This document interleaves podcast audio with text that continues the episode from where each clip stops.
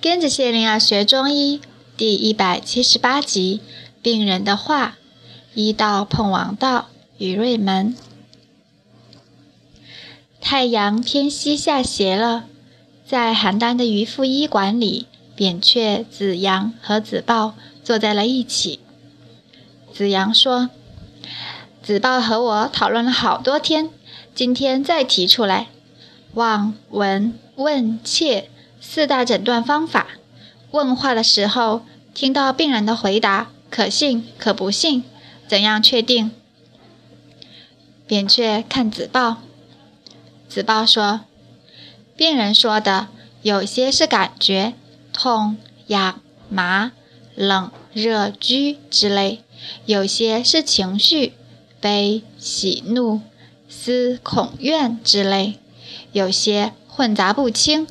有些掩盖不明，也有答非所问、烂泥糊涂。最多的是治疗过程的中后阶段冒出一些话，是回忆，是感叹，是激动，甚至烦躁。凡此种种，不全真，不全假。子阳接上说，最常见的情况，病人经过治疗，说出一些话，很像真人真事。在这之前，你怎么问也听不到那些话。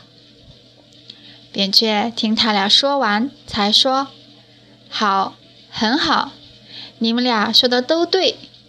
重要的是让病人说出来，先说的后说的，真的假的比不说好。”子包说：“你的意思是让病人说，我们听，认真的听。”子阳说：“倾听比确定真假更重要。”两人说完，对望着，张嘴啊了一声，会意的微笑了。